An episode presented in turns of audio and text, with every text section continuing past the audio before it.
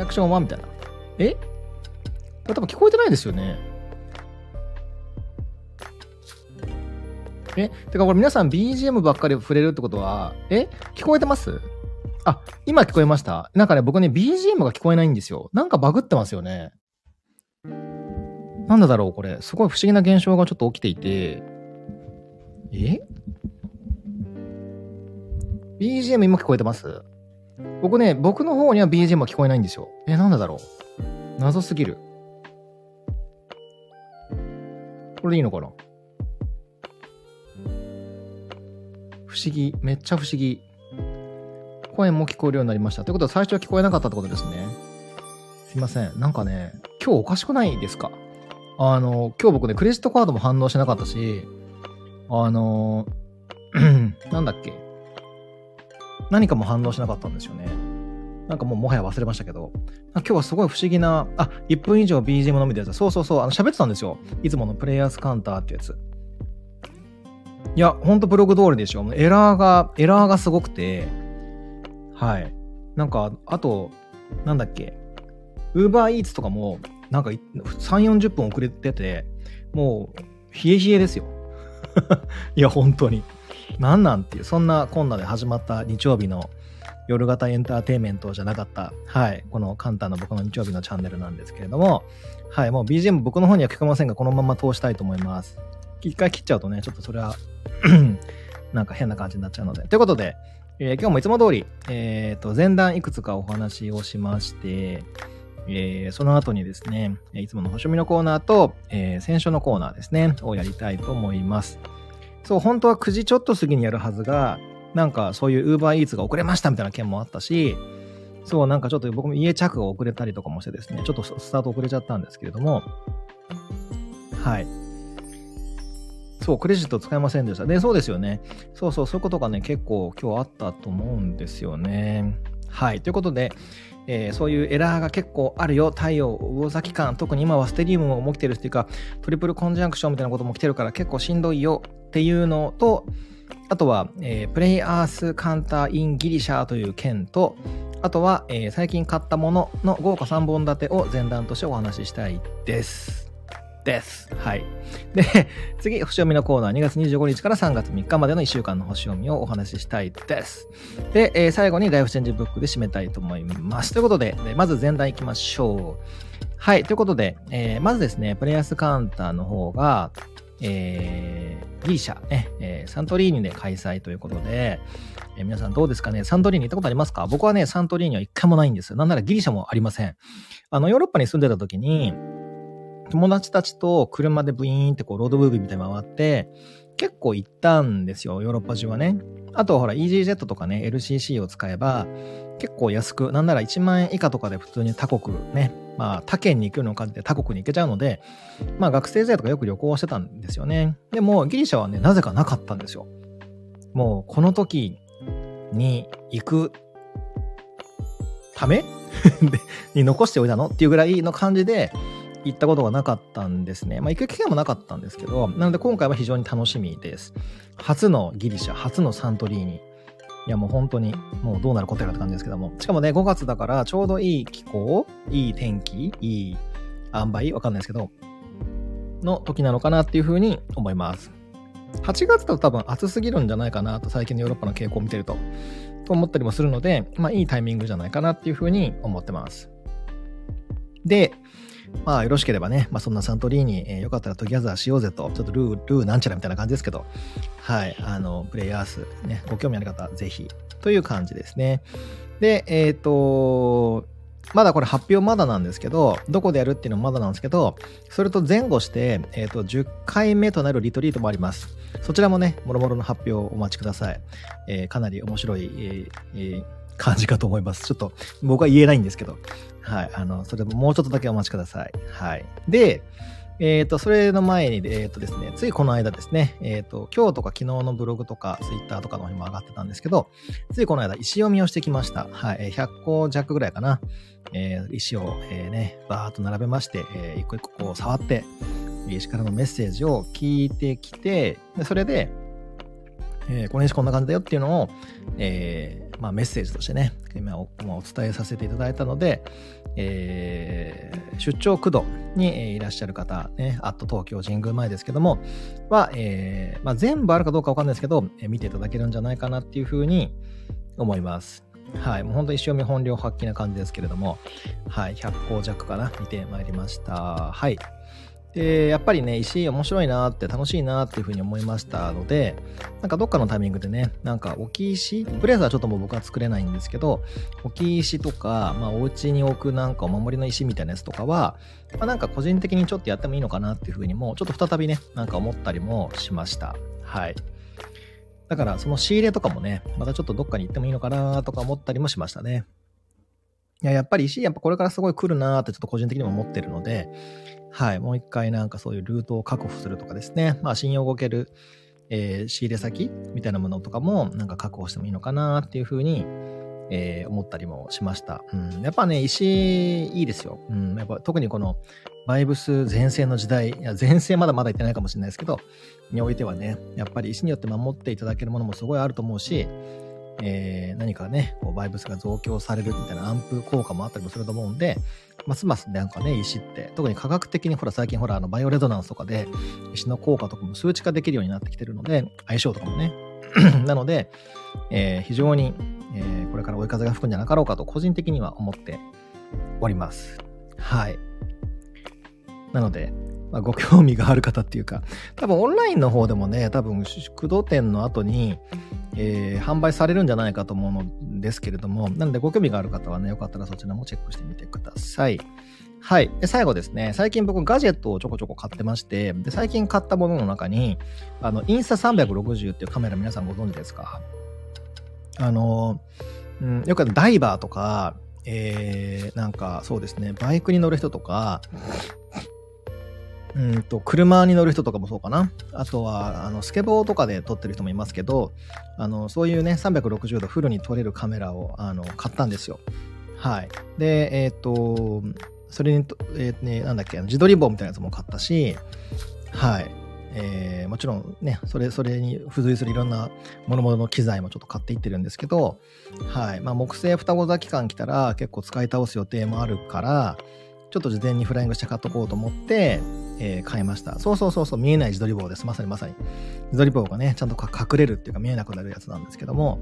はい。それを、えー、ゲットしました。なのでちょっと今から使い慣れていって、まあ、木製双子座期間になったら使っていこうかなっていう、まあその前からもちろん使うんですけども、えー、本格的に使っていこうかなっていうふうに思っております。はい。ということで、最近のお買い物とかについてちょっと解説というかお話をさせていただいたんですけれども、まあなんかこんな感じでですね、なんか今日は BGM が僕には聞こえない、この声の代わりも僕には聞こえないという、非常に不思議な感じになってて、なんかようわからん感じなので、えーえー、次に、次のコーナーに行きたいと思います。はい。ということで、よいしょ。えー、っと、あ、自転車のお披露目はね、もうちょっと待ってくださいね。えっ、ー、と、はい。あの、と、撮れないんですよ。あの、天気が悪くて。はい。もうちょっとしたら撮りたいと思います。ということで、今週ですね、えー、225から303の1週間の星読みのコーナーでございます。はい。えっ、ー、とですね、実はね、303までは、実は魚座の10度前後ですね。あ、度数の話ですね。で、あの、太陽と、えっ、ー、と、なんだっけ、土星と水星かな？の、えー、トリプルコンジャンクションみたいにこうなってるので、あのー、結構この辺りね、しんどい人多いと思います。特に水星座の方たちですね。サソリ座、カニ座、魚座、特に魚座、カニ座あたりはしんどいんじゃないかなと思います。はい。で、あとは、うんと、12ハウス強めの方たちと、魚座が結構強い人たちも結構この辺しんどくて、ぐはってなってる人が結構多いんじゃないかなっていうふうに思います。で、しかもですね、あの、この辺りのこの天体がリリスとあのポジションになるんですね。乙女座にいるんですけど、はい。なので、なんか4話から不思議な怖さとか、なんか闇っぽい感じとか、ちょっとなんか落ちる感じとかをこう体感しているような人っていうのもいるんじゃないかなと思います。なので、ちょっと闇落ち注意でございますね。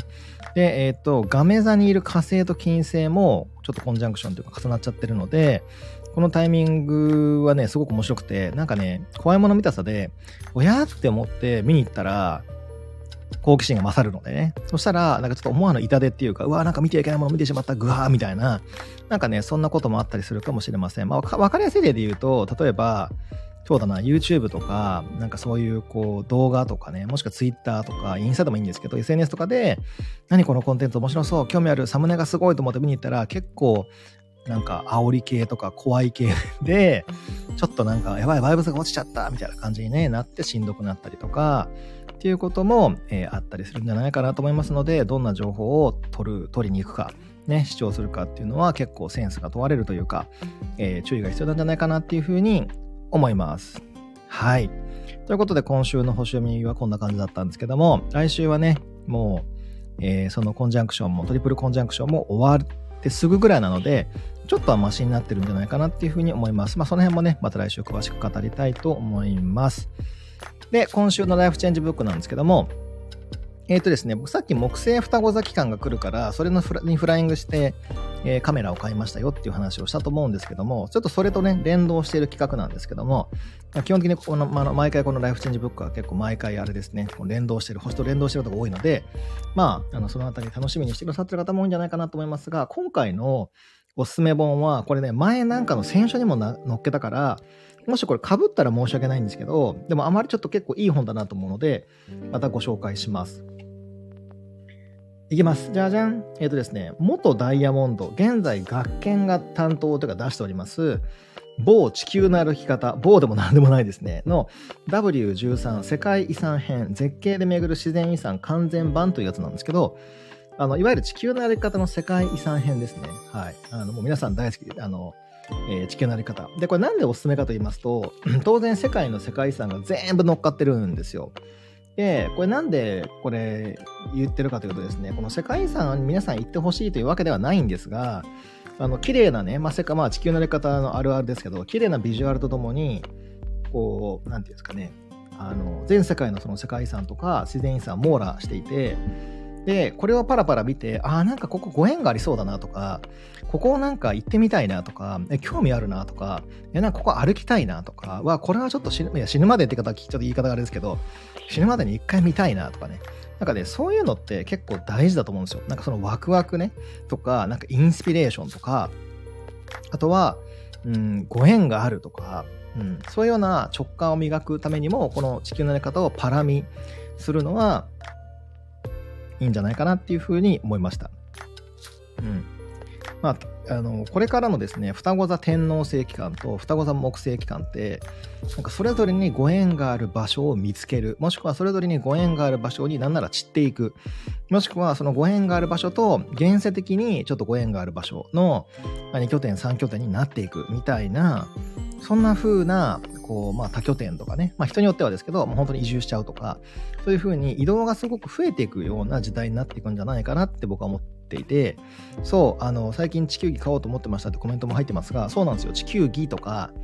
なんかそうやって世界遺産とか、なんかご縁があるところとか、その県だけ見るんじゃなくて、もうちょっとこうワイドというかグローバルに見る。うん。なので、この世界遺産編なんですよ。イギリス編とかフランス編じゃなくて、全体を一貫俯瞰してみて、あ、行ったことなかったけど、あ、ここ行ってみたいかもとか、あ、なんかここすごく